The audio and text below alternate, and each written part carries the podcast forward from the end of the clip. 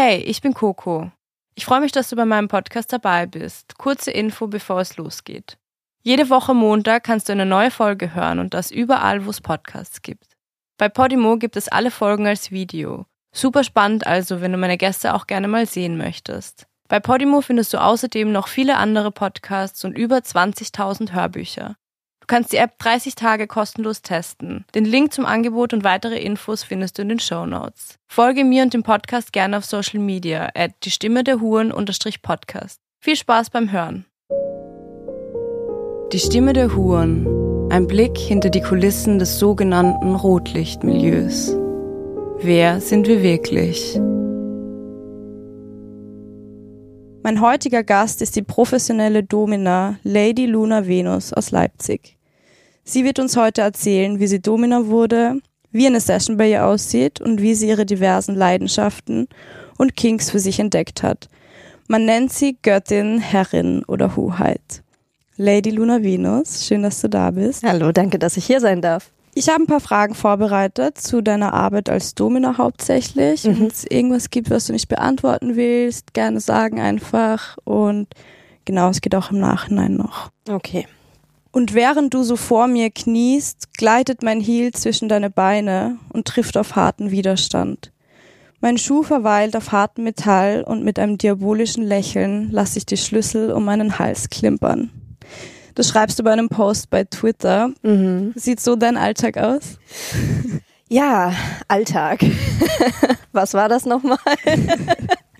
ja, ist schwer für uns zu beantworten teilweise, ja, ne? Ja, also ähm, das würde ich auf jeden Fall schon mal verneinen. Also ich denke mal, so, so richtigen Alltag habe ich noch nicht.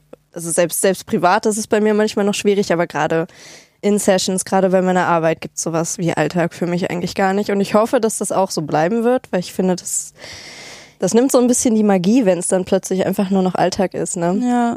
Aber das Thema Keuschhaltung spielt bei mir auf jeden Fall eine große Rolle. Also mhm. man kann es halt wirklich in, in vielen Sessions individuell irgendwie mit einfließen lassen. Man kann das Ganze halt sehr soft machen, dass man halt wirklich denjenigen für ein paar Stunden in den Keuschheitsgürtel steckt, ein bisschen mit seiner Geilheit spielt und ihn dann irgendwann, wenn einem danach ist, wieder rauslässt und vielleicht sogar erlöst, wenn man einen guten Tag hat. Ähm, mhm. Oder man kann das Ganze eben auch als Langzeitspiel machen, dass derjenige wirklich über mehrere Wochen, Monate, teilweise sogar Jahre oder für immer im, im Käfig ist ne, und mhm. den Schwanz nur noch zum Saubermachen rausholen darf. Kannst du es kurz für die Leute, die zuhören, erklären, was bedeutet Keuschhaltung und was ist ein Keuschheitsgürtel? Weil ich glaube, mhm. viele wissen es gar nicht. Ja, na klar. Also Keuschhaltung bedeutet, dass derjenige keine sexuelle Befriedigung, zumindest nicht im klassischen Sinne, erfahren darf. Also es gibt Keuschheitsgürtel für Männer und Frauen. Ich spreche jetzt natürlich aus, aus meiner Perspektive hauptsächlich erstmal über Männer. Mhm. Ähm, und da ist es dann halt eben ein sogenannter Peniskäfig, den du um die Eier, also den einen Ring legst du um die Eier drum und der Käfig wird dann auf den Ring draufgesteckt äh, und mit einem Schloss befestigt, sodass der Sklave selber ihn nicht mehr abnehmen kann. Zumindestens, wenn der Käfig ordentlich sitzt und mhm. passt. Und, Käfig heißt, es ist wie so ein Metall. Genau, also es gibt da verschiedene Modelle ähm, für die Leute, die halt professionell arbeiten oder auch für Fetischisten, die sich damit besser auskennen und das Ganze wirklich ernsthaft machen wollen. Die nehmen in der Regel Metallkäfige, mhm. aber es gibt auch ähm, Käfige aus Silikon oder Plastik. Mhm. Die sind dann natürlich eher so für das softe Spiel, ne? Also die, die sind dann eher dafür da, dass man diesen Gedanken hat, ich muss jetzt keusch bleiben, aber prinzipiell, wenn man da rauskommen will, wenn man es wirklich möchte, dann kommt man raus. Also dann kriegt man mhm. die halt auch kaputt. Und bei so einem Metallkäfig, das würde heißen, wenn die Person quasi eine Erektion bekommt, dass das dann einfach Schmerzen verursacht, weil der Käfig zu klein ist, ne? Genau, genau. Also die Erektion wird quasi unterdrückt, ne? Der Schwanz will hart werden, das Blut fließt rein, aber er kann sich halt nicht entfalten. Mhm. So, und das ist halt äh, beim Mann eben dieser Mechanismus, bei der Frau ist es eben, dass man einfach nicht rankommt. Also da ist wirklich dann ähm, die Vulva komplett verschlossen und man kommt halt nicht ran. Mhm. Ähm, da ist es nochmal ein bisschen einfacher. Ja.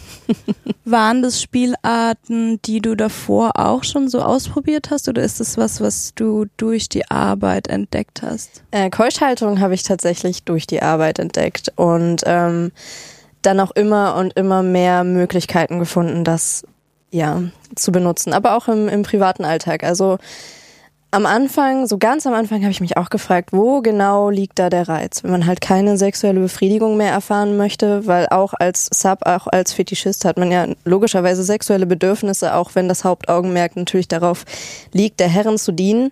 Mhm. Aber ich habe dann irgendwann sehr schnell herausgefunden, wo der Reiz ist, auch so ein bisschen mit eigenen Experimenten, dass ich mich selber eben mal zurückgehalten habe, mir selber das Ganze verwehrt habe und das ist halt, die Geilheit wird halt gesteigert, wirklich immens. Je länger man das macht, also bis zu einem gewissen mhm. Grad, wird's halt immer und immer schlimmer. Man wird so unfassbar geil, man kann teilweise kaum denken. Mhm. Und ab einem gewissen Punkt nimmt das dann aber auch wieder ab. Also ich weiß nicht, für alle Leute, die schon mal wirklich eine ganze Weile, also wirklich mehrere Monate oder vielleicht sogar mal ein Jahr oder länger ohne Sex gelebt haben, irgendwann vermisst man das Gefühl auch nicht mehr. Irgendwann weiß man ja, überhaupt nicht mehr, wie es sich anfühlt. Ja. Fühlt sich richtig asexuell dann teilweise, ne, wenn man lang genug. Ja, ja, richtig, mhm. richtig. Ähm, also das sind halt eben die zwei Ebenen. Entweder man macht es halt wirklich, um den Sklaven unfassbar geil zu machen oder man macht es halt eben, damit er sich voll und ganz auf die Befriedigung der Göttin konzentrieren kann und die eigene Geilheit quasi gar keine Rolle mehr spielt. Ja, ich kenne es auch von beiden Seiten, eben eine Keuschhaltung und ich finde es auf beiden Seiten mega spannend. Also mega. wenn es jemand für mich macht quasi, dann weißt du halt einfach, die Person denkt irgendwie die ganze Zeit an mich ja. und so irgendwie die sexuelle Befriedigung von einer Person zu steuern quasi ist halt mega powerful. Also ist einfach irgendwie reizvoll, ne? Es gibt einem so viel Macht und man kann es halt auch wirklich in so vielen Spielarten einfach mit einfließen lassen. Also egal, was man jetzt mit demjenigen machen möchte, ne, es passt eigentlich fast immer. Es ja. ist so, so, eine Sache, die einfach wunderschön ergänzend zu anderen Dingen fungiert. Ja. ja. Wie bist du eigentlich dazu gekommen, Domina zu werden? Also was waren so deine ersten Berührungspunkte und wie wird man Domina überhaupt? Es gibt jetzt keine, keine richtige Antwort auf, wie wird man Domina. Ähm, mein persönlicher Werdegang, ich denke mal, es hat sich schon relativ früh abgezeichnet. Ich war schon immer sexuell sehr offen. Mhm. Jetzt nicht unbedingt in Bezug auf BDSM. Also in der, in der Schule habe ich mich noch gar nicht wirklich mit dem Thema auseinandergesetzt. Ich könnte jetzt auch gar nicht sagen, ob ich das überhaupt schon, schon wusste, dass es mhm. das gibt. Aber ich war halt sexuell immer sehr aufgeschlossen, sehr experimentierfreudig. Ich habe da auch gerne drüber geredet, was in der Schule nicht ganz so gut angekommen ist. Kann ich mir ähm, vorstellen. und ähm, ja, als ich dann aus der Schule raus war, habe ich mich auch relativ schnell so ein bisschen in die Richtung bewegt. Also ich habe dann so ein bisschen mit Online-Dating angefangen. Ich war zu der Zeit in einer offenen Beziehung und mein Partner hatte halt jetzt aber nicht so viel Interesse, sich da jetzt auszuprobieren. Und ähm, habe mich da mit mehreren Leuten getroffen und halt eben auch kinky Leute getroffen, mich über diese Thematik ausgetauscht und habe gemerkt, boah, das finde ich super interessant, da will ich mehr drüber wissen. Mhm. Und ähm, habe dann angefangen, mich darüber zu belesen. Und zu dem Zeitpunkt, wo ich eigentlich richtig Bock gehabt hätte, das dann jetzt auch wirklich mal auszuprobieren, weil, also das muss ich noch sagen, sich vorher zu belesen ist immer das Allerwichtigste. Also egal, mhm. was man machen möchte, ähm, man sollte schon wissen, was man tut, wenn man mit BDSM irgendwas jetzt tun möchte mit dem Partner oder Spielpartnern. Ja. Ähm, zu dem Zeitpunkt, als ich mich dann endlich ausprobieren wollte, kam dann Corona. Mhm. ähm, das heißt, ich habe dann sehr, sehr lange nur online mit Leuten gespielt. Also, entschuldige, dass ich dich unterbreche. Das, du wolltest das ausprobieren, einfach mal für dich generell oder genau. schon beruflich auch? Da, genau, erstmal für mich. Mhm. Also, so an das Berufliche habe ich noch gar nicht gedacht. Zu dem Zeitpunkt habe ich studiert, ähm, mhm. Lehramt. Und das war wirklich einfach so diese, diese Selbstfindungsphase. Was finde ich geil? Was ist das, was mich wirklich anmacht? Und ähm, dann habe ich damit halt online angefangen, war dann in einer Community drin. Es hat auch anfangs echt viel Spaß gemacht, bis es dann so zu Spannungen zwischen den Menschen kam. Innerhalb dann, dieser Community. Genau, richtig. Also die ist dann auch irgendwann leider dran zugrunde gegangen, was ich sehr schade fand. Ja, dann habe ich halt mich außerhalb noch so ein bisschen, ne, ich habe mich dann mal mit, äh, mit einem Sklaven, den ich dann online hatte, getroffen. Mhm. Hatte dann mal eine kurze Session mit ihm und irgendwann habe ich aber auch gemerkt, also online gibt mir das nicht so viel, das ist nicht das, was ich suche. Und dann habe ich direkt nach dem Studio gesucht und äh, mich da beworben, weil ich mir dachte, okay, ich will das machen und ich will das auch nicht nur privat machen, sondern ich will das, ich will alles darüber wissen. Ich will das professionell machen und ja, dass das Studium halt nichts für mich ist. Ja. Und ähm, genau, habe mich im Studio Black Fun beworben, mich dort ausbilden lassen und seitdem bin ich dort. Voll cool. Also du bist richtig einfach so ins kalte Wasser gesprungen, dachtest dir so, ey, einfach mal machen. Ich dachte mir ganz oder gar nicht. Ja. Du, vor allem, ich sag dir ehrlich, im Endeffekt, vielleicht hätte es dir nicht gefallen, dann hättest du halt wieder aufgehört. Also ich glaube, es ist ganz oft ist man dann, hält man sich selbst zurück. Also Ja. voll gut, dass du dann einfach gemacht hast. Ich habe auch also von der von der Leiterin des Studios von äh, Madame Gillette äh, habe ich halt auch gehört. Also es gibt viele Mädels, die fangen halt eben an, die probieren sich mal aus und äh, die meisten merken halt aber auch, dass es nichts für sie ist. Also viele, gerade wenn sie dann eben am Anfang in Sessions, in anderen Sessions partizipieren und erstmal nur zugucken und so ein bisschen mitarbeiten sollen, die stehen dann da und wissen gar nicht, was sie machen sollen. So, Und wenn wenn du schon so wenn es schon so ist, dann bist du definitiv mindestens noch nicht bereit dafür. Vielleicht ist es am Ende auch einfach gar nichts für dich. Ähm, aber das war halt bei mir gar nicht so. Also ich war von Anfang an mit dabei und auch die, die Sachen, die mir am Anfang vielleicht erstmal, die mich vielleicht erstmal ein bisschen verunsichert haben, wie zum Beispiel Harnröhrendehnung, habe ich dann sehr schnell gemerkt, okay, das ist, du musst halt wissen, was du tust, aber im Endeffekt ist es nichts, was dir irgendwie Angst machen muss, solange du halt einen Plan hast von dem, was du da mit der Person anstellst. Ja, also ich kann das echt nur unterschreiben. Bei mir war es ähnlich wie ähm, was deine äh, die Studioleitung da gesagt hat. Ich habe Mhm. das voll spannend für mich auch gefunden, habe mich da ein bisschen ausprobiert. Ähnlich wie bei dir, also irgendwie Online-Anzeigen hatte dann so Online-Sklaven quasi oder Online-Subs und mit dem einen ging das sogar über ein Jahr lang und das hat auch ganz gut funktioniert. Mhm. Mir hat es dann irgendwann gefehlt, so dieses, diese reale Interaktion. Mir war es Ja. dann irgendwann zu viel einfach so gechattet quasi. Mm, Beziehungsweise ich wollte irgendwie so den nächsten Schritt gehen. Habe ich dann auch gemacht, aber ich glaube, das ist wirklich einfach wichtig, dass man da eine Ausbildung macht. Ich glaube, es ist auch im Bereich Ja. der Sexarbeit eine der wenigen Dinge, wo es eher Standard ist, dass man auch eine Ausbildung machen muss oder zumindest wirklich sollte. Richtig.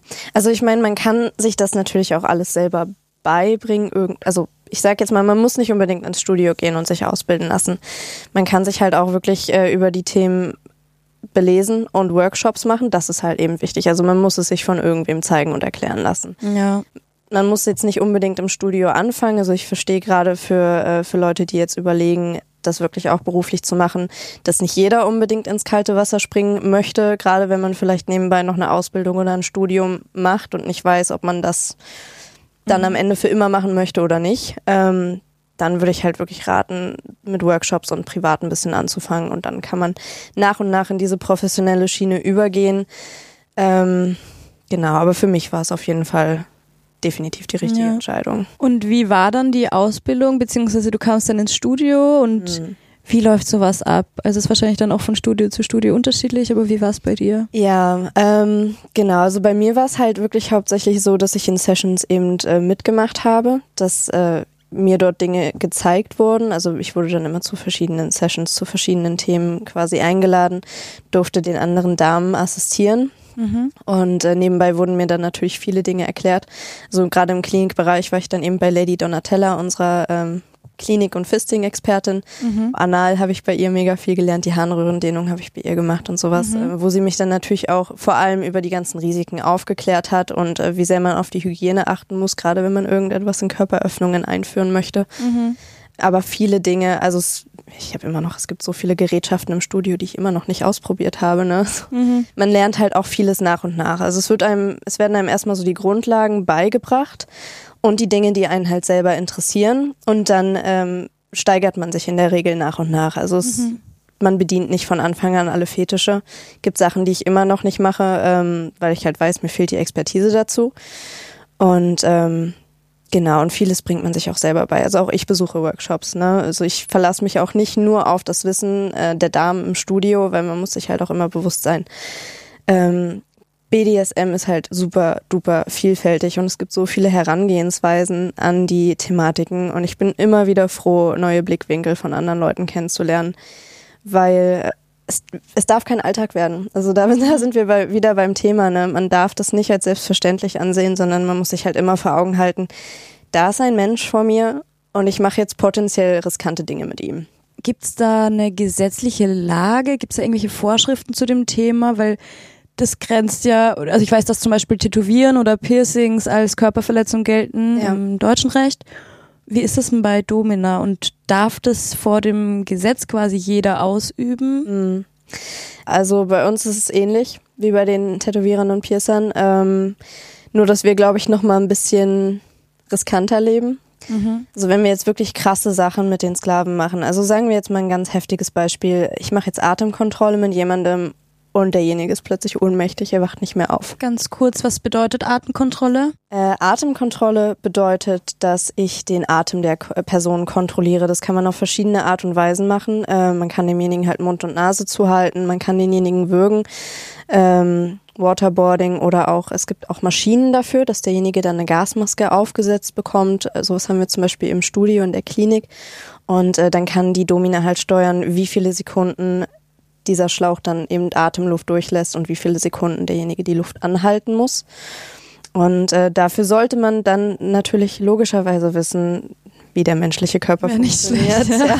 ähm, und wie lange man ohne Sauerstoff zurechtkommt. Ne? Ich, ich taste mich da mit meinen Sklaven immer langsam ran. Also ich fange nicht direkt voll heftig an und lasse die da einfach ohne Sauerstoff, sondern ich gucke, ja. wo liegt die persönliche Grenze des, äh, desjenigen. Und ähm, aber angenommen, ich hätte mich jetzt extrem verkalkuliert. Äh, wir haben jetzt diese Situation, dass das für mich Alltag geworden ist und ich nicht ordentlich aufgepasst habe. So und da ist jemand ohnmächtig geworden, bewegt sich nicht mehr. So das erste, was man natürlich macht, ist immer einen Krankenwagen rufen. Ähm, trotzdem wäre die Gesetzeslage da schwierig. Also wenn derjenige dann wirklich Anzeige erstatten würde,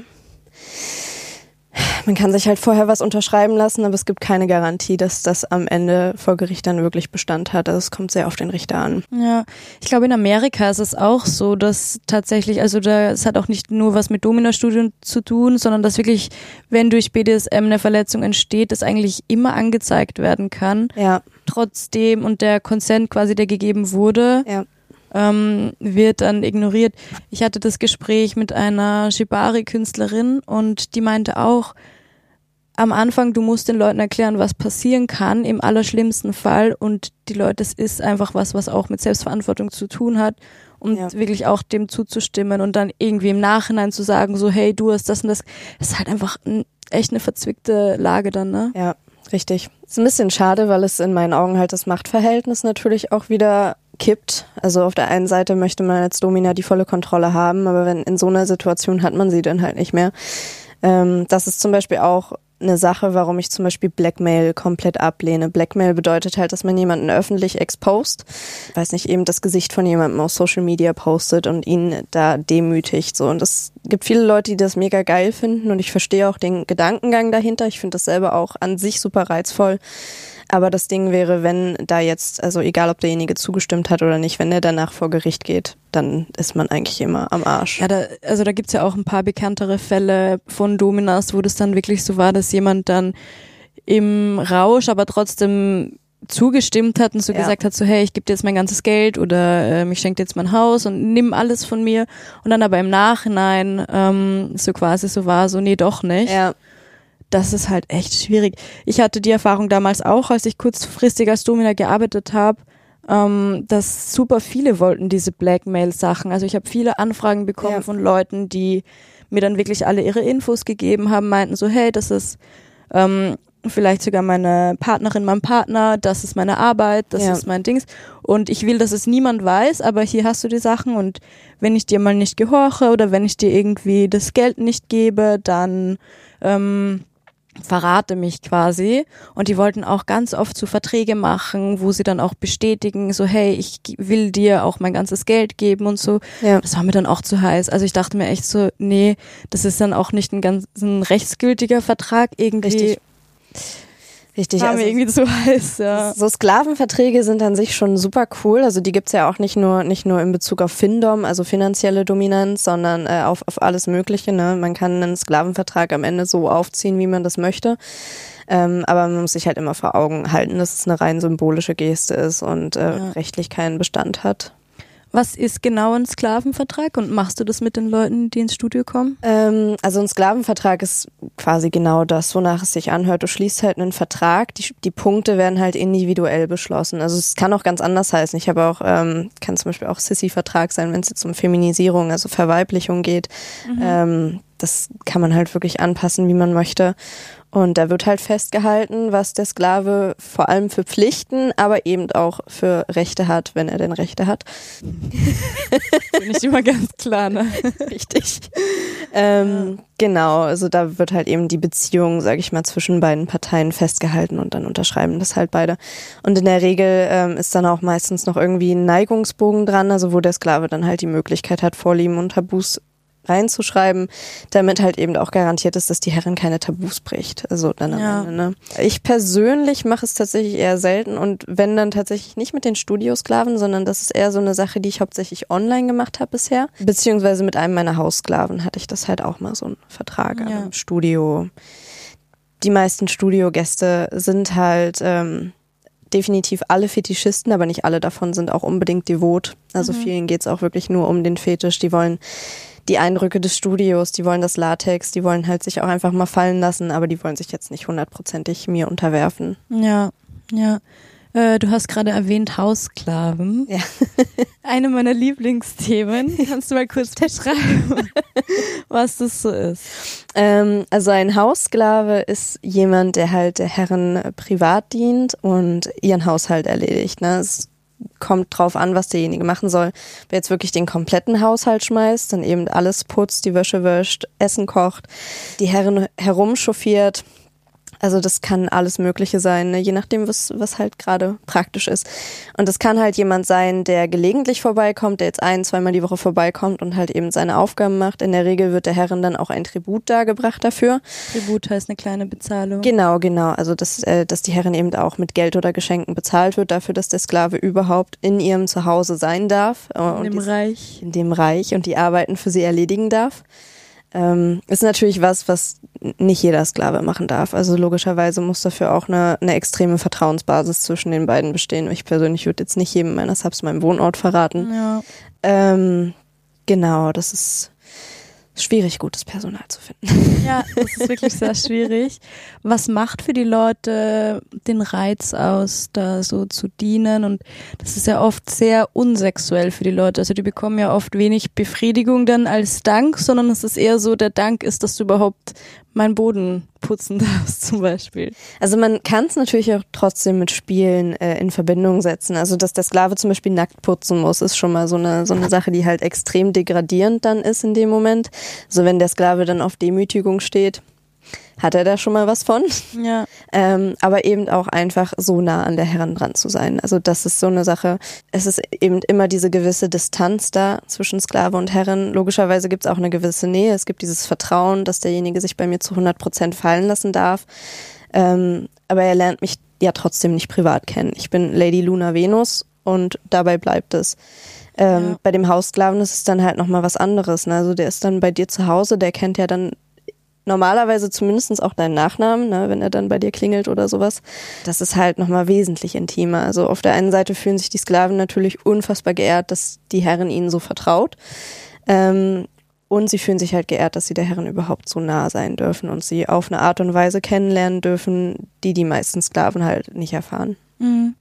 Stimmt ja, also das eigene Zuhause ist ja mega intim so. Richtig. Mhm.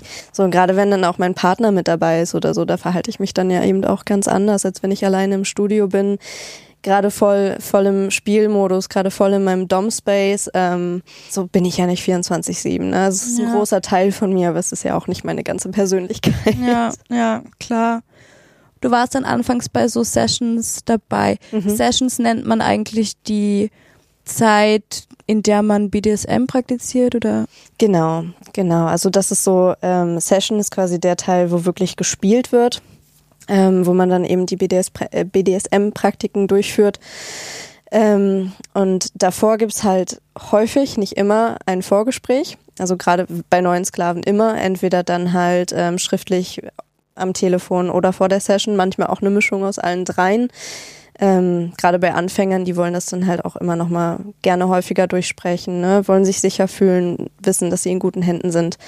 Verständlich. Ja, auf jeden Fall. Und es gibt aber auch eben Sklaven, also gerade wenn jemand schon häufig da war und man weiß, was Phase ist, kann man auch direkt mal an, ab der Tür anfangen, ne? Und ähm, dann kann man sich das Vorgespräch quasi sparen.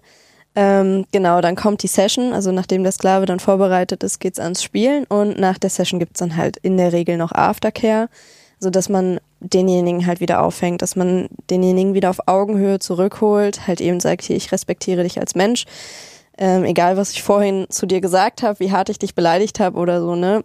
Du bist wertvoll, du bist ein Mensch, alles ist gut.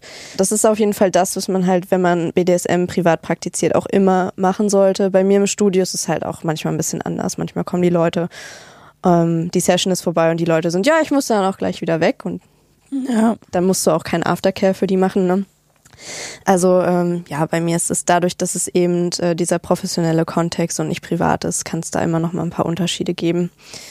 Aber so ist in der Regel der Ablauf. Ja, aber das heißt, da geht es dann eher von den Sklaven oder von den Subs aus, dass sie sagen, so, okay, ich brauche heute keine Aftercare. Ja. Ich kann das richtig gut nachvollziehen. Also ich hatte selber mal eine Session mit jemandem, wo ich der Sub war. Mhm. Diese Person wusste leider nicht so ganz, was sie tut und es war an sich eine okay bis gute Session, aber dadurch, dass dieser Aftercare-Part null vorhanden war, bleibt man dann danach einfach in so einem, vielleicht nicht immer, aber für mich war es dann so, dass ich einfach in so einem seltsamen Space war, weil Ja. du bist ja eigentlich in Situationen, die absolut unter Anführungszeichen unnatürlich sind. Du setzt dich ja quasi freiwillig einem Schmerz aus und aber gerade was der Unterschied ist zu, wenn mich jetzt jemand, keine Ahnung, auf der Straße verprügeln würde, ist halt eben der Consent und dass es einfach in einem Rahmen passiert und da ist einfach voll wichtig, dass man das dann abrundet und nicht quasi unter Anführungszeichen im Schlechten auseinandergeht. Ja.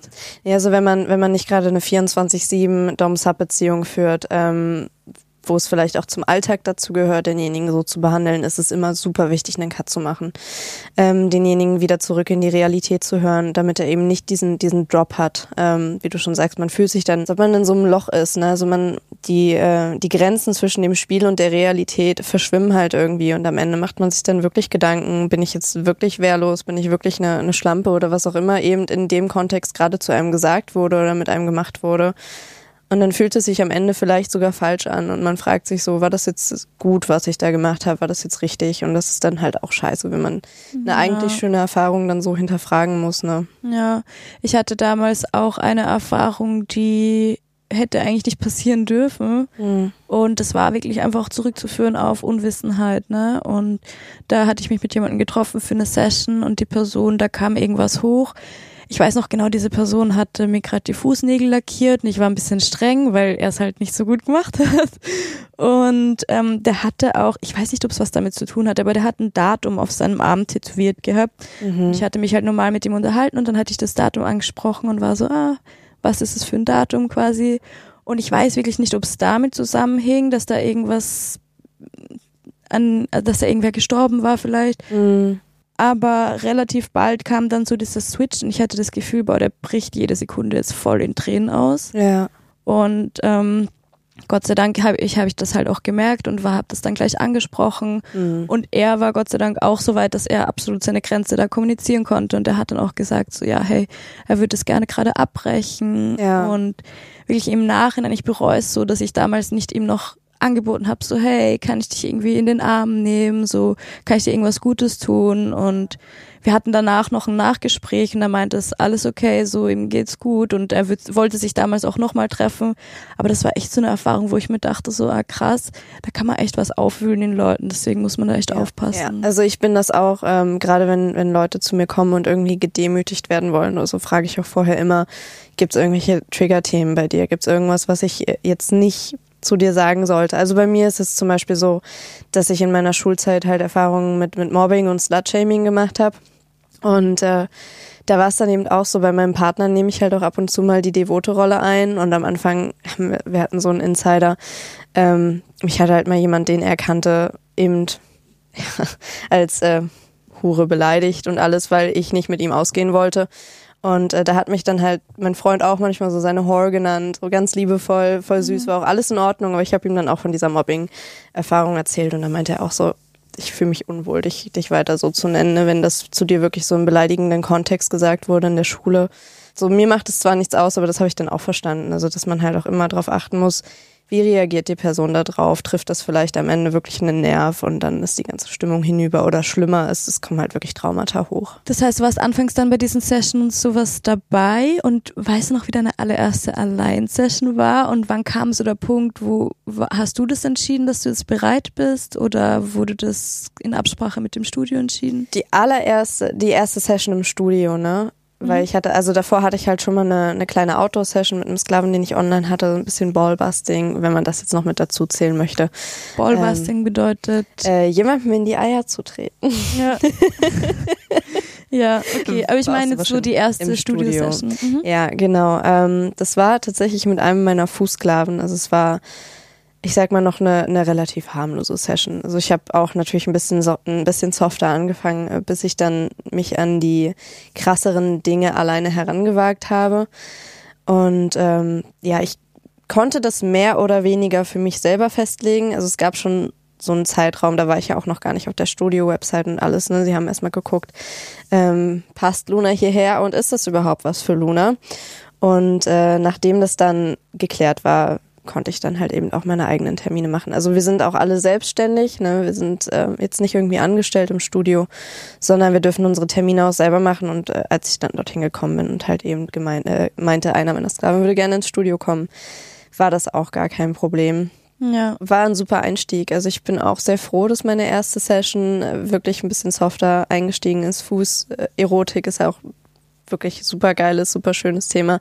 Du hast ja eben auch erzählt, dass du dir die Fußnägel hast lackieren lassen. Ja. Also ich denke mal, du kannst das ganz gut nachvollziehen. Ja. Ähm, da jemanden zu seinen Füßen zu haben, der einen halt wirklich verehrt und ähm, ja, den man vielleicht nebenbei auch noch schön ein bisschen demütigen kann und ein bisschen ärgern kann. Äh, mit den Füßen kann man auch schön Atemkontrolle machen gelegentlich. Ja.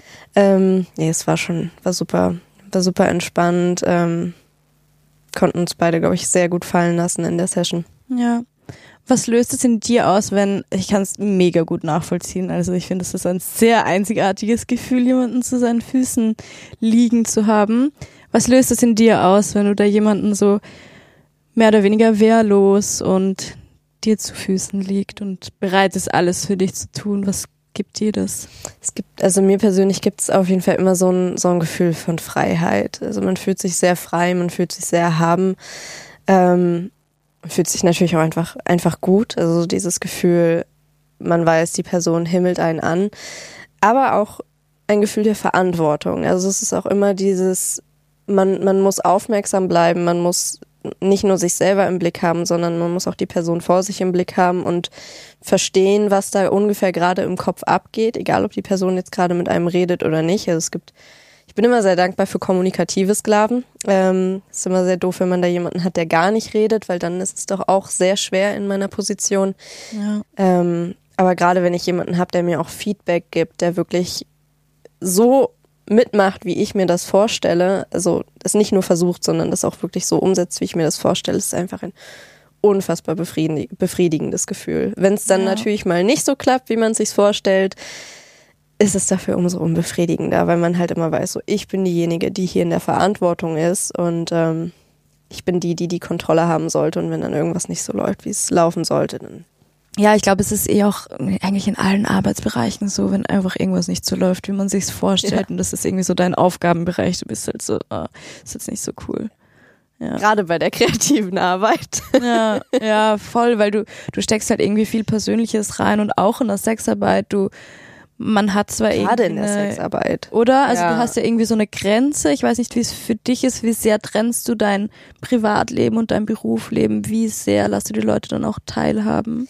Also am Anfang war ich da wirklich super streng. Ähm, da war ich auch einfach, also ich, ähm, meine Familie zum Beispiel weiß das auch komplett. Meine Familie, mein Freundeskreis sind eingeweiht in das, was ich mache. Ähm, und die hatten damit auch gar kein Problem, aber die waren halt natürlich von Anfang an um meine Sicherheit besorgt und finde ich auch vollkommen legitim.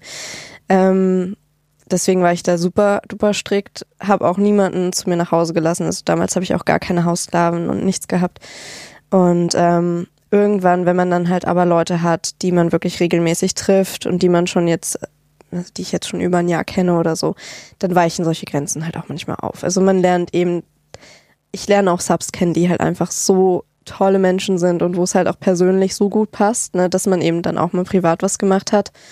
Ähm, genau, also ich habe zum Beispiel auch einen Sub, mit dem war ich auch schon Cocktails trinken, ne? Und den habe ich auch schon mal eingeladen, wenn ich was mit Freunden gemacht habe.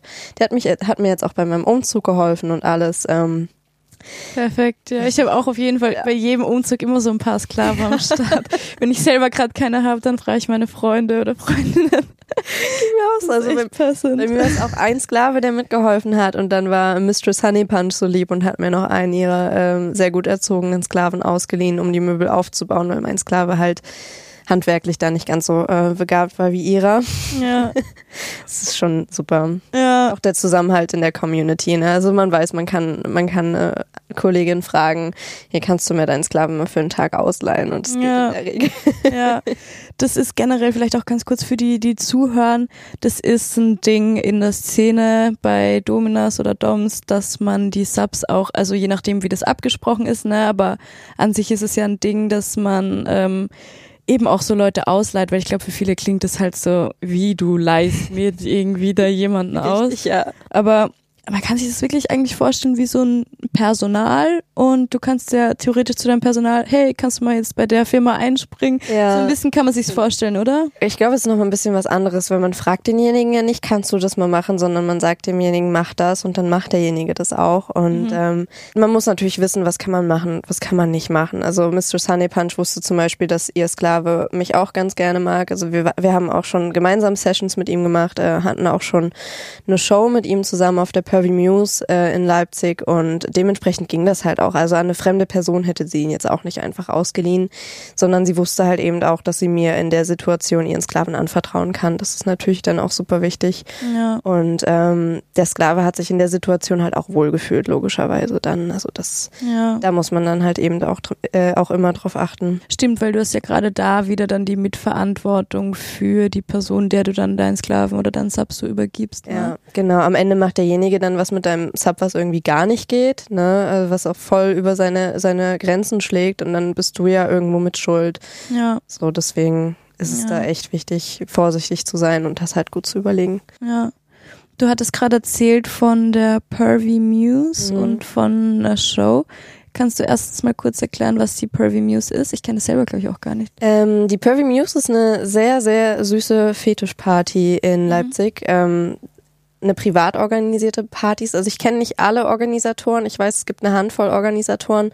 Ähm, ich äh, kenne persönlich nur Cat Kristall und Amanda Obscura. Und ähm, es ist halt, ich weiß nicht, ich persönlich eine meiner Lieblingspartys, weil es wirklich nur begrenzte Tickets gibt. Ähm, muss dann auch recht schnell sein und sehr ausgewogen, was jetzt das Verhältnis von Männern und Frauen angeht. Ähm, viele Paare, es ist so eine, ja, es ist eine, eine Kinky Party, wo man sich einfach fallen lassen und wohlfühlen kann. Es sind nicht so super viele Leute da, also auch wirklich schön für Anfänger. Und die Atmosphäre ist halt einfach fantastisch. Also die Ja. Leute sind so offen, so lieb. Ähm, es laufen die Musen rum, nennen sie sich. Die Musen laufen immer mit Tabletts äh, rum, wo halt äh, vegane Gummibärchen und Ah, Kondome äh, und cool. ein bisschen ne, Weintrauben, Snacks, damit man sich zwischen den äh, Spielsessions nochmal ein bisschen stärken kann. Ja. Lecktücher natürlich. Ey, Lecktücher, das ist echt, kommt viel zu selten zum Einsatz, ne? Also, richtig. da wird auch kaum drüber gesprochen. Also ich habe mich auch damals in der Schule bei meiner Lehrerin aufgeregt, wie schlecht unser Aufklärungsunterricht ist. ja. Ähm, also Leute, holt euch Lecktücher. ja, und klärt eure Kinder auf. Ja, bitte. Ey, bei mir, niemand hat mich aufgeklärt, das ist so verrückt. Und es ist, also in der Schule, man hatte diesen obligatorischen Mhm. Aufklärungsunterricht. Kein einziges Mal ist das Wort Lust gefallen. Also es war Ja. super klinisch. Und es war auch, die haben uns auch so zum Beispiel die Anatomie der äh, Vulva absolut falsch beigebracht. Ich habe erst wirklich jetzt vor drei Jahren oder so rausgefunden, dass die Klitoris einfach nicht nur ein kleiner Punkt ist, sondern ein Riesenorgan, so was Ja. innerlich ist. Und das haben wir einfach nicht so gelernt. Also finde ich echt Es crazy. ist ein riesiger Schwellkörper, ne? Also wirklich äh, kann man auch gut mit dem Penis einfach vergleichen und es wird komplett außen vor gelassen. Es wird ja erzählt, dass dieser kleine Knubbel da vorne dran und that's it. Ja, Dass dann halt unter, also in dir drin noch so viel mehr dahinter steckt. ja. Also ich habe mich da auch so drüber aufgeregt. Ich hatte halt das Glück, dass meine Mutter mich sehr früh aufgeklärt hat. Also im Kindergarten bin ich rumgelaufen und habe erstmal den Kindern erzählt, dass es keinen Klapperstorch gibt. Das fanden die Eltern nicht so lustig. Ach cool, also Ähm. du wusstest im Kindergarten schon so ein bisschen, wie Kinder entstehen quasi. Ja, also meine Mutter hat mir damals so ein Buch von Was ist was geholt und das hat's echt gut erklärt. Also Mhm. die, äh, die Erzieherinnen waren so schockiert, die haben meine Mutter dann eingeladen und meinten, ja, wie sieht denn das aus? Hat die Luna zu Hause vielleicht irgendwas gesehen? Und meine Mutter meinte, nee, also garantiert nicht. Aber ich habe ihr dieses Buch gekauft und das äh, genau mit ihr studiert und Cool. aber der Aufklärungsunterricht in der Schule war absoluter Rotz. Also in der Grundschule hatte ich den gar nicht, weil die Lehrer permanent krank waren. Also ich Mhm. weiß gar nicht, wie es den anderen Kindern da mittlerweile geht, wenn Ich hoffe, die hatten dann später noch besseren Aufklärungsunterricht. Mhm. Und äh, auch später. Ich kann mich kaum noch dran erinnern, was ich da überhaupt gelernt habe. Ich weiß nur noch, ich bin dann in der äh, 11. oder 12. Klasse zu meiner Biolehrerin hingegangen und habe sie gefragt, warum der Aufklärungsunterricht nicht etwas diverser ist und warum eben über Dinge wie Lecktücher zum Beispiel gar nicht aufgeklärt wird, warum gleichgeschlechtlicher Verkehr so außen vor gelassen wird. Und da war ihre Antwort drauf, dass der Unterricht sich ja auf die Mehrheit bezieht und äh, man Randgruppen ja nicht, nicht noch mit bedienen könnte. Das fand ich auch absolut Damit meinte sie wahrscheinlich, dass die Mehrheit heterosexuell ist, wo ich mir denke, ja, aber mindestens 50 ne? Prozent ne? davon bräuchten dann auch ein Lecktuch. Also das ist ja, ja dann eigentlich gerade dafür wichtig. Das war auch, und dann meinte sie irgendwie, sie hat keinen Einfluss auf den Lehrplan, wo ich mir auch dachte, ja, aber wenn Lehrer den nicht haben, wer dann? Also wenn ihr nicht irgendwie mal dafür kämpfen könnt, dass unsere Bildung anständig funktioniert. Ja. So, auf uns hört und hört hier sowieso keiner, ne? Ja, vor allem ich denke mir nicht, dass irgendjemand sich darüber aufregen würde, ähm, weil Aufklärung steht am Lehrplan. Ja. Ähm, und ja, da könnte man echt mal ein bisschen mehr machen. Wesentlich mehr eigentlich. Das klingt, als hättest, als wäre deine Familie eben da eher aufgeschlossen und eben hat dich früh aufgeklärt, meintest du gerade. War, ist es dir deswegen auch leichter gefallen? Ist es dir überhaupt leicht gefallen, dein Outing dann als Domina? Wie war das für dich? Also das Outing selber war tatsächlich sehr gut. Es war jetzt nicht so, dass ich permanent ein offenes Umfeld hatte, aber zu dem Zeitpunkt habe ich mich dann zum Glück in einem sehr sicheren Umfeld wiedergefunden. Ähm, hatte auch vorher schon so ein bisschen mit meiner Mutter angebändelt, hab mal so ein paar Witze gemacht von wegen, ja, vielleicht fange ich ja mit OnlyFans an, wer weiß. Und man, da meinte meine Mutter halt auch schon, ja, wenn es dir gefällt, ne, also wenn du Pornos drehen möchtest, dann dreh halt Pornos, mach was dir Spaß macht. Ähm, also sie meinte auch immer, aber mach auch was Vernünftiges nebenbei, ne, also ja. irgendwie eine Ausbildung oder ein Studium. Und das hatte ich am Anfang auch echt vor. Also, ähm, ja. Ich hatte dann halt eben Lehramt studiert und dachte mir so, hey komm, die Lehrer haben das alle so scheiße gemacht, mach du mach es doch besser. Ja. Ähm, so nach, also nicht alle, ich will jetzt nicht alle Lehrer unter einen äh, Hut stecken. Aber ich habe halt viele negative Erfahrungen in der Schule gemacht und wollte es dann irgendwie besser machen. Und irgendwann während des Studiums habe ich mir auch so gedacht, aber ist doch eigentlich auch nicht das Wahre. Ja. So, am Ende steckst du dann in einem Beruf fest, bist unzufrieden, weil das System total kacke ist und du den Kindern doch nicht wirklich helfen kannst. Und ähm, dann habe ich halt beschlossen, nee, ich konzentriere mich jetzt komplett darauf, Domina zu sein. Und wenn ich irgendwann nochmal eine Ausbildung oder ein Studium nebenbei machen möchte, dann mache ich das. Aber das hier ist meine Leidenschaft und da möchte ich halt auch mein Hauptaugenmerk drauflegen. Mittlerweile hat es meine Mutter auch akzeptiert. Also ja. so, es gab auch echt wenig negatives Feedback in meiner Familie. Also ich musste mit den Leuten schon drüber reden. Ich musste ihnen schon erklären, was es damit auf sich hat, weil am Anfang waren schon, gerade so meine Omas und so, waren schon ein bisschen skeptisch. Mhm. Ähm, aber es ging dann auch. Also nachdem ich ihnen das so grob erklärt habe. Ich hab, bin jetzt natürlich auch nicht super ins Detail gegangen. Ich ja. wollte äh, wollt die ältere, ältere Generation, die damit jetzt gar nichts zu tun hat, auch nicht verstören. ähm, Komplett Schock. Deswegen bin ich nur so auf, äh, was, was BDSM so im, im Grunde ist, eingegangen, wie die Dynamik funktioniert und sowas. Das habe ich ihnen dann erklärt, habe auch ihnen auch so ein bisschen die Angst genommen, dass mir halt nichts passiert. Und ja, es gab eigentlich nur eine negative Reaktion von der Frau von meinem Papa. Die war am Anfang super schockiert. Ähm, also mein Vater hat das auch ganz locker aufgenommen. Ich meinte auch, erzähl's bitte erstmal niemandem. Dann hat er es ihr erzählt. da kam so ein total schockierter Anruf von wegen, nee, also Luna, du weißt, ich unterstütze dich ja bei allem, aber das, also, das kann ich ja gar nicht nachvollziehen und du bringst dich ja in Gefahr und hast du keine Angst, dass du da gefährliche Menschen triffst oder sowas, ne, in unangenehme Situationen kommst, ähm, wo ich dann auch nur meinte, hier, ich verstehe dich, ich find's süß, dass du dir Sorgen um mich machst. Also ich weiß das zu schätzen, deine Intentionen, aber du hast da halt kein Mitspracherecht, ne? Und äh, in, in unangenehme, gefährliche Situationen kann ich in jedem Beruf kommen oder mhm. überall. Also ich kann auf offener Straße belästigt werden. Ich könnte viele, viele Belästigungsfälle, viele Missbrauchsfälle finden in der Familie statt. Also ich finde, das ist halt einfach eine, eine billige Ausrede, um den ähm, Beruf schlecht zu reden.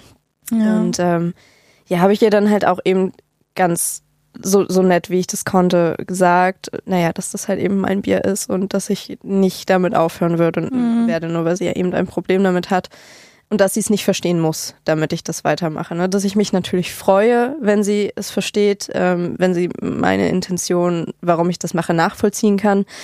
Aber wenn es nicht so ist, dann ist es halt eben so. Und äh, irgendwann ging es auch. Also irgendwann hat sie das auch verarbeitet und äh, mittlerweile ist sie auch super locker. Also sie meinte auch, ja, ich habe letztens mit meinen Kolleginnen mit, äh, darüber geredet und die fanden das alles super interessant und super cool. Ich habe mich so gefreut. Ich dachte mir so, Gott sei Dank, ey. Ist. Ja. Weil man macht sich ja dann auch Sorgen, wenn man zu der Familie geht. So kommt es jetzt doch irgendwie zu unangenehmen Situationen, Gesprächen. Nicht nur, dass ich mich nicht wohlfühle, sondern dass sie sich vielleicht auch nicht wohlfühlt, weil ich dann doch mal was über meinen Job erzähle. Ne? Also wenn ich weiß, dass sich Personen in meiner Umgebung damit unwohl fühlen, versuche ich das Thema zwar zu meiden, aber erfahrungsgemäß komme ich immer in irgendeiner Situation drauf zu sprechen. Mhm. Ja, ich glaube, es ist voll das klassische Beispiel eigentlich für diese Unwissenheit in dem Bereich. Also dieses, oh, ich mache mir nur so Sorgen. Ich, ich glaube auch, dass sie das wirklich gedacht hat. Ne? Absolut, ja. Und das dann wirklich nach der Zeit, warum hat sie jetzt kein Problem mehr dafür? Wahrscheinlich hat sie sich irgendwie damit befasst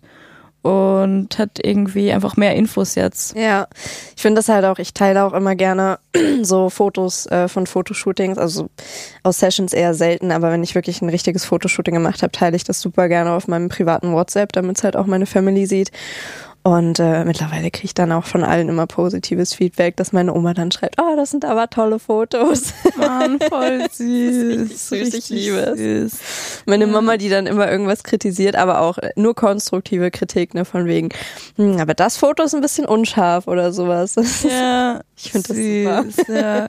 Und hast du das absichtlich so gemacht, dass du die einfach so ein bisschen mehr mitnimmst? Ja, auf jeden Fall. Also ich bin auch einfach allgemein ein sehr offener Mensch ähm, und teile das auch gerne. Und ein Großteil meiner Familie wohnt halt auch relativ weit weg. Und ähm, ich bin selber nicht so gut darin, Kontakt zu halten, also Leute anzuschreiben. Und das ist dann halt irgendwie immer so meine Art, noch ein bisschen mehr Kontakt zu halten, ein bisschen was von mir zu teilen. Ähm, genau. Voll cool. Wenn du als Domina aktiv bist, hast mhm. du einen Domina-Charakter? Also viele Escorts haben ja zum Beispiel irgendwie so eine, unter Anführungszeichen, zweite Persönlichkeit, so ein bisschen mhm. so ein mhm. Charakter. Ist es bei Dominas auch so oder wie ist es bei dir? Ähm, ich würde jetzt nicht sagen, dass ich einen komplett eigenen Charakter habe. Also es gibt die Begriffe Subspace und Domspace ähm, auf beiden Seiten. Was heißt das? Ähm, Subspace bedeutet halt eben, dass man sich komplett fallen lässt, ähm, sich der Person komplett hingibt und ja eben in seiner Rolle als Sub aufgeht. Also man hat irgendwo eine Rolle, aber man ist auch noch man selber. Das ist schwierig zu erklären. Und der Dom-Space ist halt ähnlich, also man, dass man halt eben in seiner dominanten Rolle auf, aufgeht, selbst wenn man eben nicht 24-7 permanent dominantes Verhalten an den Tag legt. In diesem Moment lebt man halt seine dominante Seite komplett aus. Und ich bin in der Session schon anders als privat, das auf jeden Fall. Ähm, aber ich lasse auch viel von meiner, ich sag mal, privaten Persönlichkeit mit einfließen. Also ich bin nicht plötzlich jemand anders, ich bin schon noch ich. Ähm, außer ich mache Rollenspiele. Dann mhm. ist es natürlich nochmal was anderes. Also wenn ich jetzt ein, ein Rollenspiel als Lehrerin habe, dann bin ich die strenge Lehrerin und dann spiele ich in dem Moment auch wirklich eine Rolle. Ähm, aber trotzdem, also ich lasse trotzdem noch meinen Charakter einfließen. Man macht mal Witze am Rande mit dem Sub oder vielleicht fällt man auch mal kurz aus der Rolle und äh, unterhält sich mal kurz über private Themen oder sowas. Also ja. das ist alles gar kein, gar kein Ding es ist ein anderer Teil meiner Persönlichkeit und äh, ich versuche auch darauf zu achten, nicht zu sehr dann mein Privates mit einfließen zu lassen, mhm. ne, sondern mich in dem Moment wirklich auf die Session und auf meinen Sub zu konzentrieren. Ähm, einfach damit ich auch nicht aus dem Dom-Space rausfalle, ne, sondern ja. man will ja schon in diesem Modus bleiben. Ja. Das auf jeden Fall. Aber ich kann das richtig gut nachvollziehen mit diesem, dass es einfach ja auch was zur Geltung kommt, was man vielleicht so gedacht hat, dass man das gar nicht hatte. Also mhm. bei mir war es auch so, dass ich plötzlich so Gefühle in mir hatte und dass ich so war, so weil ich bin eigentlich jetzt absolut nicht irgendwie so ein machtgieriger Mensch oder so, aber ja. ich glaube, viele Leute haben oder wenn nicht sogar alle Leute irgendwie die Seite in sich, dass man das genießen kann. Und für mich war es auch so spannend, irgendwie dieses klassische patriarchale Gefälle umzudrehen und zu sein, so okay, nicht, dass ich jetzt im Privaten, dass irgendwie alle Frauen vor den Männern knien oder so, aber mhm. trotzdem dieses, jetzt hab ich mal das Sagen und jetzt machst du alles, was ich will. So, so hier, hier im Studio gibt's ein Matriarchat, hier hast du nichts zu sagen. Ja, ja es genau. ist ein mega geiles Gefühl. Es war ähm. auch richtig wholesome für mich. Ich weiß gerade das deutsche Wort nicht, aber es hat wirklich, ja, glaube ich, total auch zu, zu meiner Entwicklung als Person und als Persönlichkeit beigetragen, weil ich mir so dachte, ach krass, das ist eine Seite, die ich im Privaten sonst nie ausleben konnte. Und mhm. da ist es ja auch oft nicht gewollt, dass du jetzt so sagst, so hey, mach dies, mach das für mich. So, das ist auch einfach nicht meine Art. Ja. Aber plötzlich war es erlaubt bis hin zu gewollt und ich war, ich bin halt voll aufgeblüht in dem und so. Ich hatte am Anfang auch echt so ein bisschen Schwierigkeiten damit. Also ich bin auch im Alltag eigentlich eine sehr höfliche Person, die eben persönliche Grenzen wahrt oder es zumindest versucht. Ich will jetzt nicht sagen, dass ich da immer 100% Erfolg hatte. Ähm, aber ich gehe mit sehr viel Respekt an andere Personen ran. Und ich bin auch niemand, der andere einfach beleidigt ähm, oder runtermacht. Das heißt, am Anfang habe ich mich erstmal so ein bisschen komisch gefühlt. Ne? Ja. Du sagst der Person jetzt, was sie machen soll. Du bezeichnest denjenigen als wertlosen Loser ähm, beleidigst die Größe seines Schwanzes, solche Sachen, die mich im Privaten null interessieren. Also ich persönlich bin halt der Meinung, jeder Körper ist schön, ne? jeder Mensch fühlt sich hoffentlich in seinem Körper wohl, das ist das Wichtigste und selbst wenn es nicht so ist, dann ist es halt deine Sache und geht mich persönlich nichts an. Ich wäre niemals auf die Idee gekommen, jemanden als Kleinschwanzloser zu bezeichnen und dann habe ich das plötzlich in Sessions, ne? Und man muss erstmal eben diese Grenze überwinden, dass man sagt, okay, hey, das ist jetzt aber nicht das echte Leben, das ist ein Spiel. So, mhm. hier kannst du einfach mal all diese, diese verruchten Gedanken, die man sonst nicht ausspricht, die kannst du jetzt einfach mal aussprechen, so, ohne dass da irgendeine Höflichkeitsgrenze oder irgendwas ja. dazwischen ist, was dich davon abhält. Ah, das ist ein super geiles Gefühl. Also ich lieb's. Auch diese, dieser Wechsel eben, dass man nicht permanent so ist, sondern mhm. dass man die Waage hat zwischen, ich bin im Alltag höflich und nett und dann in meiner Session bin ich halt dominant und streng. Aber ich kann auch, ich kann auch nett sein. Also ne, bei mir gilt so dieses Zuckerbrot- und Peitsche-Prinzip.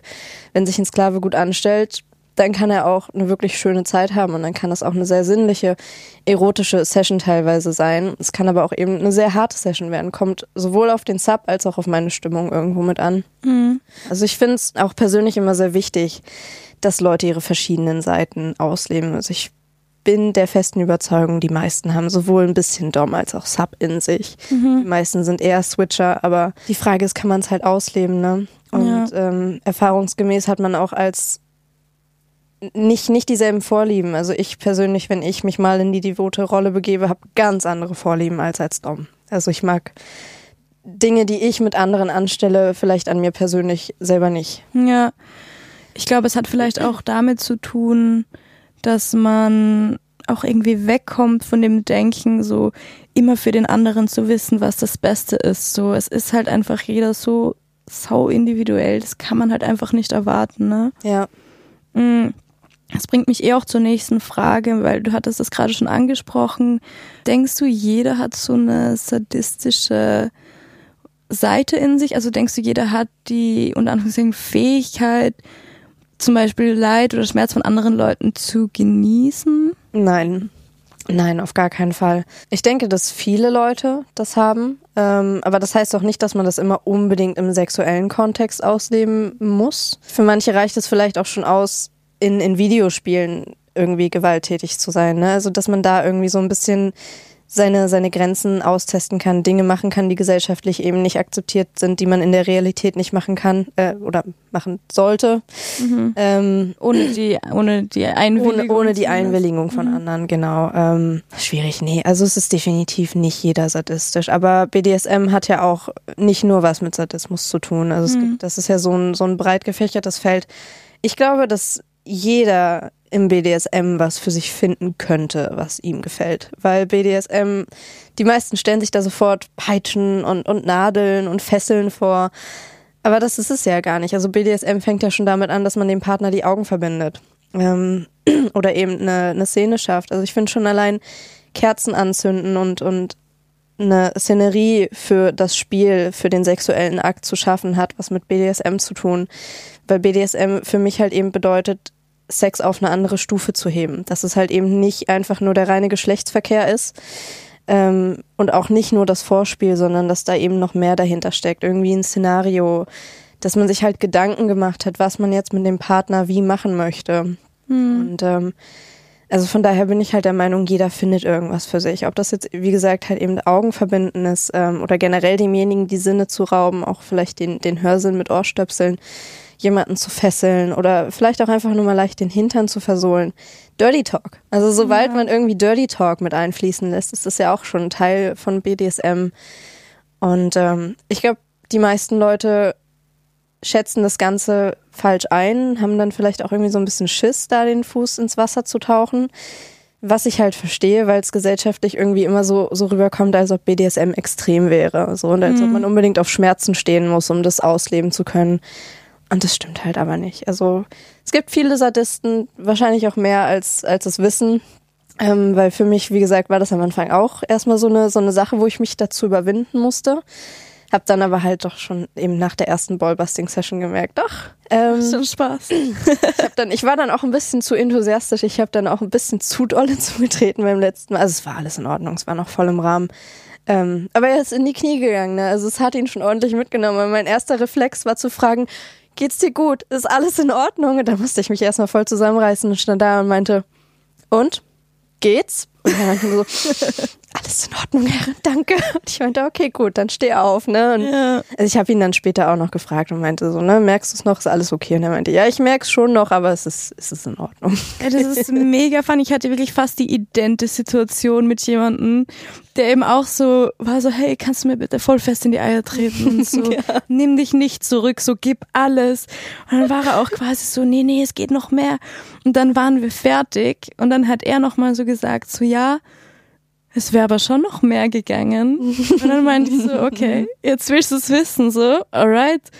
Dann haben wir noch kurz weitergemacht und dann ist er auch so in die Knie gegangen, war so, oh. und das hat in mir auch erstmal so das ausgelöst, so, oh mein Gott. Erstmal so kurz Panik, so, oh mein Gott, habe ich jetzt gerade jemanden unfruchtbar gemacht. Genau, ja. ja. Und das ist generell, glaube ich, einfach ein Prozess, dass du auch merkst, okay, ich lerne mit Schmerz umzugehen und auch zum Beispiel von meinem Gegenüber oder von, mit meinem eigenen, dadurch, dass es einfach in einem komplett anderen Kontext und einfach so diese Intention da ist und nicht ein Unfall oder so oder ich, ich richtig Shows auch ganz oft denken Leute, ja, du bist Sadist. Ah, das heißt, wenn du einen Unfall hast, freust du dich so, nee, wenn ich mir irgendwo den Fuß anschlag, dann tut's halt weh auf eine. Gut, das sind jetzt aber Masochisten, also Sadisten. Äh, Masochisten ja, genau, meine ich, genau. genau. Ja, nee, das ist ja, das ist wirklich was, was komplett anderes. Ne, Masochismus ist ja wirklich, dass man Schmerzen im sexuellen Umfeld geil findet. Und auch da gibt's verschiedene Stufen. Es gibt Leute, die mögen ein bisschen leichten Lustschmerz, die mögen das, wenn man sie mal in die Nippel zwickt ähm, oder ihnen halt mal den Hintern versohlt. Das ist ja noch relativ harmlos. Und dann gibt's halt wirklich eben die Hardcore-Masochisten, die möchten, dass du sie mit Nadeln durchbohrst oder sie wirklich blutig schlägst oder sowas. Ne? Und das sind dann halt auch wirklich Sachen, wo du so extrem aufpassen musst. So, es kann man alles machen, es ist alles, es sind super schöne Spielarten, ähm, wenn halt beide wissen, was sie tun und wo ihre Grenzen liegen. Ja.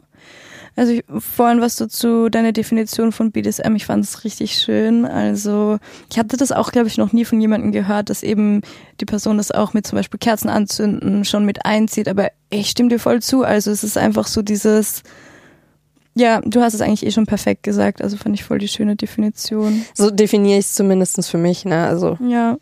Gibt es irgendwas, was du dir wünschen würdest oder was es, glaubst du, braucht für die Gesellschaft, dass zum Beispiel so Sadismus nicht als was, also ich stelle mir vor, man bekommt dann oft so dieses, und ich hatte das selber auch schon gehört, dass mir Leute gesagt haben, oh, du bist ja pervers oder halt wirklich so bösartig und mit dir stimmt was nicht, wenn du es genießt, anderen weh zu tun. Mhm. Wie könnte so ein Umgang ausschauen? Was glaubst du, würde da helfen? Ich glaube, das, wo man halt immer ansetzen sollte, ähm, ist halt eben Aufklärung, ne? Bildung. Also das ist, glaube ich, so die, das Hauptproblem halt in Deutschland. Die meisten, nicht nur in Deutschland, absolut nicht nur in Deutschland, weltweit eigentlich. Die meisten Leute haben einfach ein, ein völlig falsches Bild vom, von Sex und Sexarbeit. Die Menschen haben so viel Angst, sich auszuprobieren, weil sie halt eben denken, sie werden dann als pervers abgestempelt, als anderartig. Dabei haben wir eigentlich alle Bedürfnisse. Und die Bedürfnisse sind eben nicht nur einen, Orgasmus zu haben oder penetriert zu werden oder jemanden zu penetrieren, sondern die gehen halt weit darüber hinaus. Wir wollen halt uns alle irgendwie mal fallen lassen können oder die Kontrolle haben ähm, und einfach mal Dinge ausprobieren. So und wenn man von Anfang an auch schon in der Schule, zumindest in den höheren Klassen, eben so langsam ein bisschen über das Thema aufklären würde, ähm, den jungen Menschen vermitteln, könnte, dass es halt nichts Schlimmes ist, sich sexuell auszuleben, solange alle Beteiligten dem zugestimmt haben und solange auf alle Beteiligten Rücksicht genommen wird. Ähm, das das wäre halt schon mal ein großes Ding, ne? Ja. Ähm, oder halt eben doch außerhalb der Schule. Also ich finde zum Beispiel sowas wie diesen Podcast hier einfach unfassbar wichtig, dass man auch Leute hört, die in dem Bereich tätig sind, die wissen, was sie tun und dass eben nicht immer nur Außenstehende darüber berichten und ihre Meinung teilen. Also so, so Leute in der Öffentlichkeit oder in der Politik, die haben zwar immer viel zu dem Thema zu sagen, aber dann herzlich wenig Ahnung dahinter und das ist halt unfassbar schade, weil es das Bild von uns Sexarbeitern so verzerrt und es müsste halt eigentlich nicht sein. Also ich merke es ja in meinem privaten Umfeld, selbst die Leute, die am Anfang skeptisch gewesen sind, sobald man mit den Leuten über das Thema redet, schwindet die Angst vor dem Thema auch. Selbst wenn die Menschen dann sagen, okay, finde ich gut, dass du das machst, für mich ist es nicht, auch völlig in Ordnung. Ne? Also mhm. niemand muss das mögen. Aber die Leute sollten halt eben verstehen, dass es absolut nichts Unnormales ist. Das, es hat es schon immer gegeben, es wird es immer geben und das ist auch etwas, was unsere Gesellschaft braucht. Wenn die Leute sich sexuell nicht mehr ausleben können, dann steigt die Unzufriedenheit einfach bis ins Unendliche. Extrem, ja. Ich glaube auch, dass sich das einfach auf alle Bereiche des Lebens so krass auswirkt, ne? wenn man einfach seiner eigenen Sexualität und Bedürfnissen folgt und sich auslebt und so einfach auch auf die psychische Gesundheit und ich glaube auch definitiv körperliche Gesundheit und sowas. Ich merke das auch. Also ähm, ich hatte ja auch in meiner Jugend echt zu strugglen mit mit Slut-Shaming, Mobbing und ähm, so Personen um mich herum zu haben, die mich da einfach in meiner Entwicklung unterdrückt haben. Sich sexuell auszuleben ist halt einfach so ein großer Schritt daran, sich frei zu machen. Also von, von den ganzen Dingen, von den ganzen äußerlichen Einflüssen, die einen bis dahin irgendwie äh, beeinflusst haben und wirklich zu sich selber zu finden. Man lernt auf seinen Körper zu hören, auf seine eigenen Bedürfnisse zu hören und vor allem auch für sich selbst Grenzen, Grenzen zu setzen. Gerade wo wir wieder beim, beim Thema Aufklärung sind, ne, sowas wird einem in der Schule nicht beigebracht. Mhm. Dass eben Consent Key ist, dass man für sich selber festlegen muss, was einem gefällt und was nicht, sondern man hat dieses sture, ja, Penis, Vagina, so verhütet ihr und gut ist. Aber das ist halt, das ist kein Sex. Das mhm. ist Geschlechtsverkehr im klassischen Sinne, um Babys zu machen, aber das hat halt nichts mit Sexualität zu tun. Ja, voll. Ich glaube auch zum Thema Schmerzen einerseits selber erleben wollen und andererseits anderen Leuten geben bei der Aufklärung wird es, glaube ich, auch echt helfen, so diese wissenschaftliche oder psychologische Perspektive den Leuten zu erklären. Ne? Also wirklich, ich hatte gerade letztens, hat mir das jemand erzählt und ich fand es mega interessant. Ich war so, boah, das ergibt so viel Sinn. Mhm. Fußfetisch so. Oh ja. Gefährliches Halbwissen von meiner Seite.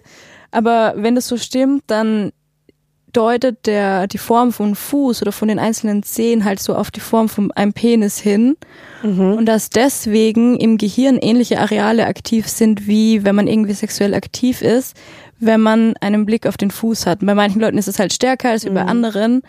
Aber das fand ich mega spannend, weil ich so war, so, ah krass, irgendwie so diese psychologische mhm. Ebene dahinter zu verstehen oder das Schmerz- und Lustzentrum im Gehirn total nah beieinander, wenn nicht mhm. sogar irgendwie Teil von ja. dem anderen ist. Das wird, glaube ich, Leuten auch ja. mega helfen und vielleicht auch so der älteren Generation, die vielleicht dann noch ein bisschen ähm, mehr Schwierigkeiten haben, das zu verstehen. Also ich habe auch gehört, dass, ähm, dass es die Theorie gibt, wenn wir im Mutterleib sind, ne, in, in der Embryonenstellung, dann entwickeln sich die Füße ja direkt neben den Genitalien. Also die sind, die liegen dann sehr nah beieinander. Das war auch nochmal so ein Ansatzpunkt, den ich irgendwo gehört habe. Am Ende sind es natürlich alles nur Theorien, also das muss man auch mhm. dazu sagen. Ähm, das ist jetzt nichts, wo die Wissenschaft sich einig ist, aber es, es gibt schon wie viele Theorien, die irgendwie plausibel sind. Und ich glaube, der Fußfetisch ist ja nicht ohne Grund eigentlich der populärste und auch äh, bekannteste, abgesehen jetzt vom Brust- und Arschfetisch. Aber das wird ja irgendwie von unserer Gesellschaft nie als Fetisch angesehen. Ja, was total lustig ist eigentlich, also voll ironisch so, ne? Ja, es sind ja auch, es sind keine, keine Körperteile, die für den sexuellen Akt wichtig sind, ne? Also. Das wollte ich generell auch schon fragen. Kann man sagen, dass es einen beliebtesten Fetisch gibt und was würdest du sagen, wäre das? Also so von dem, was ich halt äh, jetzt gelesen habe und gehört habe, ist es offiziell der Fußfetisch. Ich persönlich habe jetzt aber gar nicht, also wenn ich das jetzt so vergleiche, nicht, nicht so unfassbar viele Fußsklaven, ähm, was aber bei mir auch einfach an meiner Präsentation liegt. Ähm, bei mir sind es sehr, sehr viele Sissies, weil bei mir die Feminisierung auch häufig hervorgehoben wird. Auf meinen Seiten macht mir einfach auch unfassbar viel Spaß. Ähm, und ich habe jetzt halt auch viele Sklaven, die das mögen. Dementsprechend poste ich zu dem Thema einfach mhm. auch mehr. Ich würde jetzt gar nicht sagen, dass das mein Lieblingsfetisch ist. Ich glaube auch nicht, dass ich einen Lieblingsfetisch habe, aber das sind so viele Sklaven, die zu mir kommen, sind halt wirklich Sissys und möchten zur Frau erzogen werden, was ich auch immer wunderschön finde. Was bedeutet Feminisierung genau und sich zur Frau erziehen lassen? Also Feminisierung ist ein sehr breites Spektrum. Ähm, die Grundessenz ist halt immer, dass man ähm, in der Regel einen Mann, es könnte natürlich auch eine non-binary Person sein, hatte ich persönlich aber noch nie, ähm, zu mir kommt und dann wirklich zur absolut klischeehaften Frau meistens erzogen werden möchte. Das heißt, manchmal schminkt man die Person, kommt immer darauf an, ob das jetzt geht oder nicht. Zieht ihr halt Frauenkleidung an. Im Studio haben wir halt sehr viele Sachen aus Latex. Da wird ihnen dann meistens auch eine Latexmaske übergezogen, die feminine Züge hat. Und ähm, ja, wird dann meistens degradierend behandelt. Nicht immer. Also es kann auch manchmal sehr empowering sein. Aber in der Regel ist es halt wirklich so dieses klassische sexistische Bild, was die Gesellschaft von der Frau hat, überträgst du in dem Moment auf den Mann. Beleidigst ihn dann mit Beleidigungen, die halt klassisch für Frauen verwendet werden ähm, und drängst ihn in die passive Rolle. So wie Frauen in Pornos behandelt werden, ne? so ungefähr behandelt man dann eben auch den Sklaven. Er zieht ihn vielleicht zur Prostituierten, äh, macht ihn zur eigenen Hure. Es gibt auch wirklich Sklaven, die dann auf den Strich geschickt werden wollen, theoretisch oder zumindest vom Gedankenspiel. Hatte ich auch sehr ja, viele, die das ja. wollten, ja. Oder ich persönlich meine meine Lieblingssklavin ist äh, Prinzessin Peach. Mhm. Prinzessin Peach möchte wirklich so unfassbar gedemütigt werden, indem, indem ich sie in pinke äh, Tütüs steck, äh, stecke und also wirklich so richtig, ja, das quasi komplett ins Lächerliche ziehe, das alles komplett übertreibe. Ne? Alles ist pink, alles ist mit Rüschen und Tütüs. Und Süß, Prinzessin Peach. Es ist so süß, es macht immer wieder so viel Spaß. Wie wirkt sich dein Domina-Leben auf dein Privatleben aus und bist du, du bist, glaube ich, aktuell in einer Beziehung? Ja, also ich war auch in einer Beziehung, als ich mit dem Ganzen angefangen habe. Und äh, da war das auch schon äh, gar kein Problem für meinen Partner. Aber wir haben uns da nicht so gut ergänzt, was das anging. Deswegen habe ich das dann irgendwann beendet, war dann erstmal eine ganze Weile Single und habe meinen jetzigen Partner dann halt auch wirklich erst kennengelernt, als ich schon aktiv als Domina gearbeitet habe. Ich habe ihn tatsächlich auch hier in Berlin kennengelernt, äh, als ich hier arbeiten war. Ah, lustig. Die Fügung. Ähm, genau, aber nicht durch die Arbeit. Also ich habe ihn tatsächlich durch einen sehr unangenehmen Charakter, äh, der, den ich an dem Wochenende getroffen habe, in der Bar kennengelernt. Und er hat mir da so ein bisschen den Abend gerettet. Ne? Ja. ähm, wir haben uns auch von der ersten Sekunde an halt super gut verstanden. Ich war von Anfang an hin und weg und ähm, wir haben dann auch recht schnell über meinen Job geredet. Ich habe ihm gesagt, was ich mache. Das war dann so ein Thema von fünf Minuten und dann gingen die normalen Gespräche weiter. Und, ähm, was nicht sehr häufig passiert, weil oft ja. erwähnst du das und der restliche Abend geht nur noch um das, ne? Richtig. Was dann, also ich rede gerne über meinen Job, aber das ist dann halt auch nervig, wenn man nur noch darauf reduziert wird. Das macht auch keinen ja, Spaß. Agree. Und bei ihm war es halt ganz anders. Bei ihm war es so dieses, ich, ich konnte da offen drüber reden. Ich habe gemerkt, er hat gar kein Problem damit. Aber er hat mich auch nicht bedrängt, sondern er fand es toll, wenn ich von mir aus darüber geredet habe und hat mir zugehört. Und mittlerweile, also wir sind jetzt seit einem halben Jahr zusammen, wohnen jetzt auch zusammen. Er gibt mir so viel Inspiration für meinen Job. Also ähm, auf der einen Seite gibt er mir immer wieder neue Inspirationen ne, bei dem, was wir halt miteinander machen. Manchmal bin ich halt in der dominanten Rolle, manchmal bin ich bei ihm in der devoten Rolle und ich genieße halt beides unfassbar, weil ich finde es gerade in meinem Job, wenn man ständig die Kontrolle hat, ich finde es halt auch super geil, dass ich eben da auch diesen Safe Space habe, wo ich mich ab und an mal fallen lassen kann. Und ähm, er macht eigentlich alles mit. Also wenn ich ihn, wenn ich ihn frage, ob er jetzt zum Beispiel mit auf die Passion, auf die Fetischmesse kommt, dann ist er sofort mit dabei, ähm, unterstützt mich bei allem und ich rede auch eigentlich super häufig mit ihm über die Arbeit. Ich komme dann nach Hause und er fragt, und Schatz, wie war die Session? War alles gut? Ich komme an und meine, boah, das war mega geil. Also ich habe heute das und das gemacht und das war ja so cool. Oh, richtig cool, dass ihr da so offen redet. Das ist echt fantastisch. Also ich weiß das auch unfassbar zu schätzen. Ja, ist ja, glaube ich, auch eines der häufigsten Vorurteile, die uns so begegnet. So, ja, wir können nicht daten oder niemand will uns daten und wenn ja, dann sind wir in einer fünf Ex-Beziehungen mit, äh, keine Ahnung, zehn weiteren Leuten. Ja. Also. Ist, glaube ich, ähm, es wird immer so davon ausgegangen, dass man als Sexworker eine offene oder Poly-Beziehung führen muss. Und es gibt auch super viele, die das machen. Ich finde das auch immer super schön, dann eben die, die Trouble und alle möglichen zu sehen. Und ich finde das immer super. Ich bin auch selber jemand, der lange eine Polybeziehung haben wollte und ich bin auch immer noch offen dafür. Äh, mein Partner ist aber halt monogam. Also ich weiß nicht, ob sich das vielleicht nochmal irgendwann ändert oder ob wir in einer monogamen Beziehung bleiben. Ob die Beziehung überhaupt bestehen bleibt, sowas weiß man ja auch nie.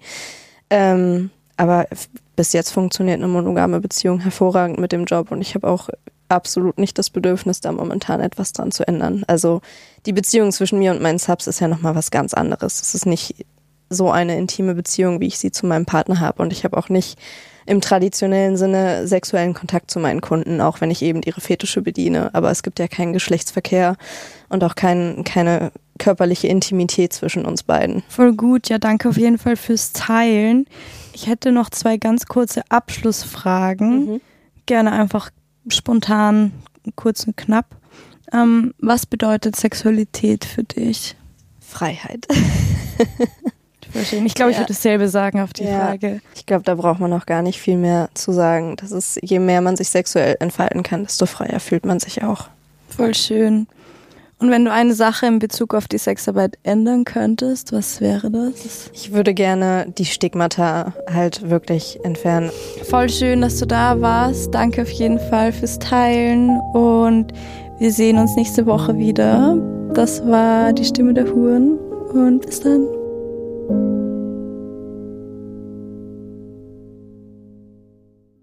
Ich hoffe, dir hat die Folge gefallen. Ich freue mich, wenn du dem Podcast eine gute Bewertung dalässt oder bei die Stimme der Huren unterstrich Podcast auf Social Media vorbeischaust. Dein Feedback oder Kommentare sind dort jederzeit willkommen.